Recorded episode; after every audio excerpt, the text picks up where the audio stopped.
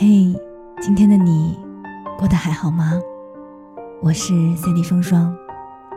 你要知道，你所有失去的，都在归来的路上。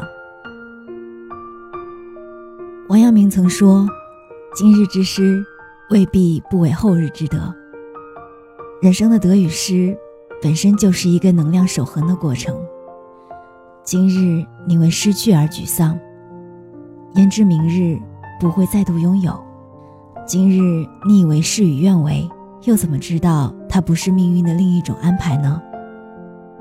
曾经看过一则故事，有一个人乘船遇海难，随着潮水飘到了一座孤岛。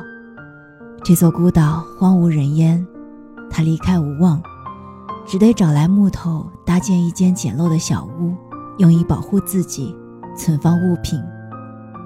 有一天，他外出觅食回来，发现小屋意外着火，浓烟向天飞窜，所有的物品也被火焰吞噬。就在他无比绝望之际，耳畔却突然传来了一阵鸣笛声，原来是一艘救生船特地驶过来救他。他疑惑不解地问船员：“你们怎么知道我在这儿？”对方答道：“我们在远处看到了这里冒起浓烟求救的信号。这个世界上很多事情都是如此，此处有亏欠，他处就一定有弥补。